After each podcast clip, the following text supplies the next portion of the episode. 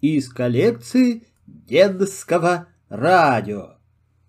Джонатан Свифт. Гулливер в стране лилипутов. 4 мая 1699 года трехмачтовый брик «Антилопа», снявшись с якоря в Бристоле, отплыл в Южный океан. На корме брига стоял Гулливер, корабельный врач, большой любитель путешествий. Много месяцев плыла антилопа благополучно. Дули попутные ветры. Но однажды путешественников настигла страшная буря. В одну из темных ночей корабль ударился об утес и разбился в щепки.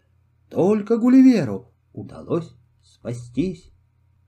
Он добрел до лужайки, покрытой очень низкой и мягкой травой, опустился на землю и крепко заснул. Проснулся Гулливер, когда уже совсем рассвело.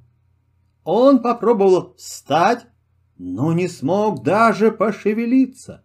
Все его тело было перетянуто множеством веревочек и прочно прикреплено к земле.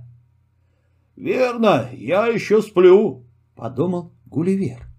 Вдруг что-то быстро влезло к нему на ногу и пробралось к подбородку. Что за чудо! Человечек, крошечный, но самый настоящий человечек с луком и стрелой в руках. Вслед за первым на Гулливера забралось еще около сорока таких же человечков. После некоторых усилий Гулливеру удалось освободить левую руку. В ту же минуту кто-то громко пропищал «Только фанак!» И в тело Гулливера вонзились сотни острых стрел. Целый час пролежал Гулливер, не двигаясь. Потом он почувствовал, что веревочки, привязывающие его волосы, подрезаны. Он поднял голову. На только что построенном помосте стоял человечек в длинном плаще. Человечек, видимо, королевский посол, обратился к Гулливеру с речью, из которой Гулливер ничего не понял. На всякий случай он покорно кивнул головой и знаками показал, что хочет есть. Не прошло и четверти часа, как сотни носильщиков притащили корзины с едой. Гулливер съел разом пять жареных быков, восемь баранов, двенадцать поросят, сотни кур и гусей. Выпил две бочки вина и вскоре крепко заснул. Страна которую попал Гулливер, называлась Лилипутия. Жили в ней лилипуты. Самые высокие деревья в Лилипутии были не выше нашего куста смородины. Самые большие дома были ниже стола. Такого великана, как Гулливер, здесь никто никогда не видел. Император приказал привести его в столицу. Для этого-то Гулливера и усыпили, подмешав вино сонного порошка. Пока Гулливер спал, пятьсот плотников построили огромную телегу, а умные инженеры придумали сооружение, при помощи которого девятьсот силачей взвалили Гулливера на телегу. Полторы тысячи лошадей везли его в столицу Лилипутии, Мильденда. Телега остановилась около замка, самого большого здания страны. Здесь собирались поселить Гулливера. Вдруг что-то стукнуло его по ногам. Это кузнецы заковывали Гулливера в длинные цепи. Цепи были такие длинные, что Гулливер мог свободно гулять перед замком. Когда кузнецы кончили работу, стража перерубила веревки и... «Ах!» — закричали лилипуты. «Куинбус Флестрин! Куинбус Флестрин!» По-лилипутски это значило «Человек-гора! Человек-гора!» Гулливер осторожно переступил, чтобы не раздавить кого-нибудь, и осмотрелся. Никогда еще ему не приходилось видеть такую красивую страну.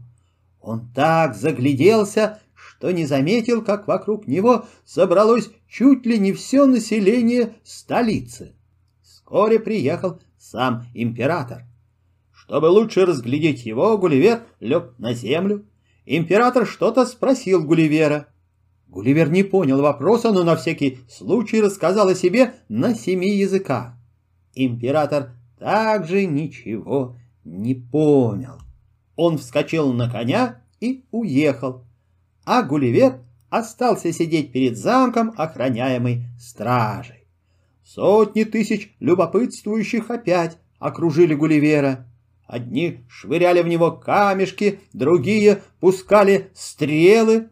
По приказу начальника стражи шестерых нарушителей порядка связали и выдали Куинбусу Лестрину. Это было для них страшнее всех наказаний. Однако Гулливеру стало жаль человечков, и он отпустил их. Между тем император созвал тайный совет, чтобы решить, что делать с Гулливером. Одни доказывали, что его надо поскорее убить.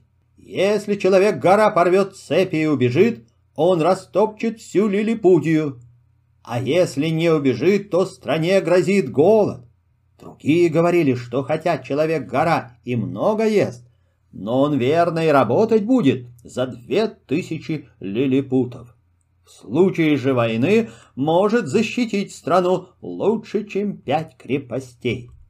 Тогда адмирал флота сказал, «Ведь если мы во время войны Гулливер присоединится к нашим врагам, то мы будем побеждены, поэтому его надо срочно казнить». Судьба Гулливера была решена. Но в это время прибежал начальник стражи и рассказал, как милостиво обошелся человек-гора со своими пленниками.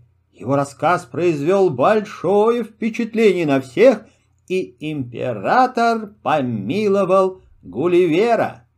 Целых полгода прожил Гулливер в плену. Он хорошо изучил лилипутский язык, а человечки так привыкли к нему, что не боялись плясать у него на руке. Даже дети отваживались играть в прятки в волосах человека-горы. От скуки Гулливер принялся мастерить себе стол, стулья и кровать. Лилипуты привезли ему из леса тысячу самых больших деревьев. Обед, ужин и завтрак для него стряпали триста поваров — за столом же прислуживало сто двадцать лилипутов. Триста портных снимали мерку с куинбуса флестрина, чтобы сшить новый костюм вместо прохудившегося прежнего.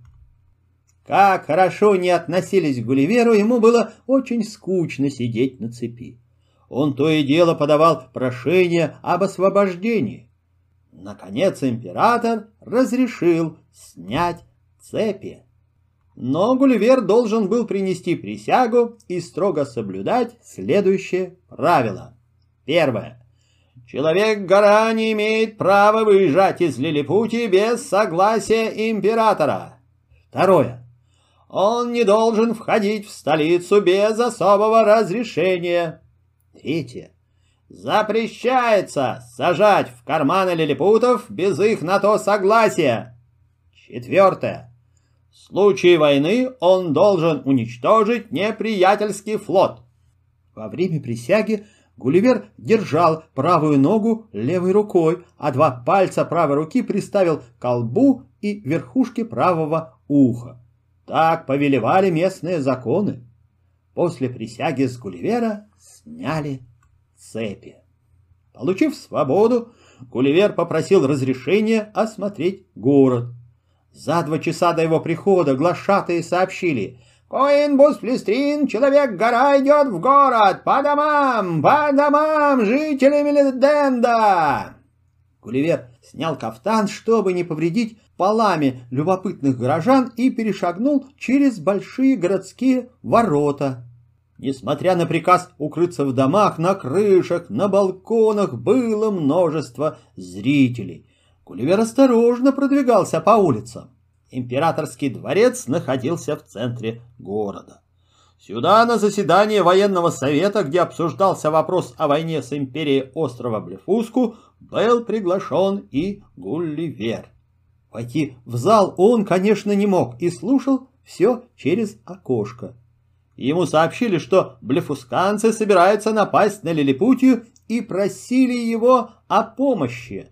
После военного совета Гулливер вышел на берег, спрятался за бугорком и через подзорную трубу, которая у него случайно сохранилась во время кораблекрушения, стал рассматривать неприятельский флот. Он насчитал пятьдесят военных кораблей. Вернувшись в город, Гулливер потребовал побольше прочных веревок и железных палок. Всю ночь он просидел за работой, и к утру были готовы пятьдесят крепких канатов с крючками на концах. Гулливер захватил с собой канаты и меньше чем через полчаса достиг Блефусканской гавани. Увидев его, враги пришли в такой ужас, что попрыгали с кораблей и поплыли к берегу. Гулливер быстро зацепил носы всех кораблей крючками, перерезал якорные канаты и потащил за собой весь военный флот. Восторженно встретили его жители Лилипутии. «Да здравствует Куинбус Флестрин! Да здравствует наш славный избавитель!» — кричали они. Император пожаловал Гулливеру самый высокий титул. В честь Гулливера во дворце был устроен пышный праздник. Все танцевали в залах, а Гулливер лежал во дворе и, опершись на локоть, с любопытством смотрел на развлечения лилипутов. После праздника император объявил Гулливеру, что поручает ему покорить всю империю Блефуску. «Я никогда не соглашусь обратить в рабство целый народ», — ответил Гулливер. Император затаил злобу против Гулливера. И вот вскоре к Гулливеру тайно явился преданный ему человечек и сообщил, что по велению императора завтра он будет ослеплен. Гулливер решил бежать в Блефуску. Он осторожно пробрался в гавань, выбрал корабль побольше, уложил в него свою одежду и поднял якорь. Блефусканцы уже знали, как Гулливер заступился за них, и радушно встретили его. Объясняться им было легко, блефусканцы хорошо говорили по-лилипутски. Разгуливая однажды по берегу моря, Гулливер заметил, как волны гонят к берегу что-то большое, темное. Сердце Гулливера забилось. Это была шлюпка, вероятно, сорванная бурей с корабля. С помощью блефусканцев он вытащил шлюпку из воды и, осмотрев ее, увидел, что не так трудно шлюпку подчинить. Он сразу принялся за работу. Когда все было готово, Гулливер пришел к императору и попросил разрешения покинуть остров. Он очень соскучился по семье и надеется встретить в море корабль, который отвезет его на родину. Император снабдил Гулливера всем необходимым и 24 сентября 1701 года корабельный врач Лемюэль Гулливер, прозванный в Лилипутии Человеком-горой, покинул остров Блефуску. На третий день пути Гулливер увидел корабль, пересекавший ему путь. Он принялся кричать, на мачте корабля взвился флаг, лодку заметили. Вечером 26 сентября Гулливер поднялся на борт корабля, настоящего корабля, на котором были люди, такие же, как и сам Гулливер. Это было английское судно, возвращавшееся на родину. Когда Гулливер отдохнул, Капитан попросил его рассказать о себе. Гулливер вкратце рассказал о своих приключениях и показал лилипутских коров и овец. «Это самая замечательная история на свете!» — воскликнул капитан. 13 апреля 1702 года Гулливер сошел по трапу на родной берег, где его ждали жена, дочь Бетти и сын Джонни. Конец.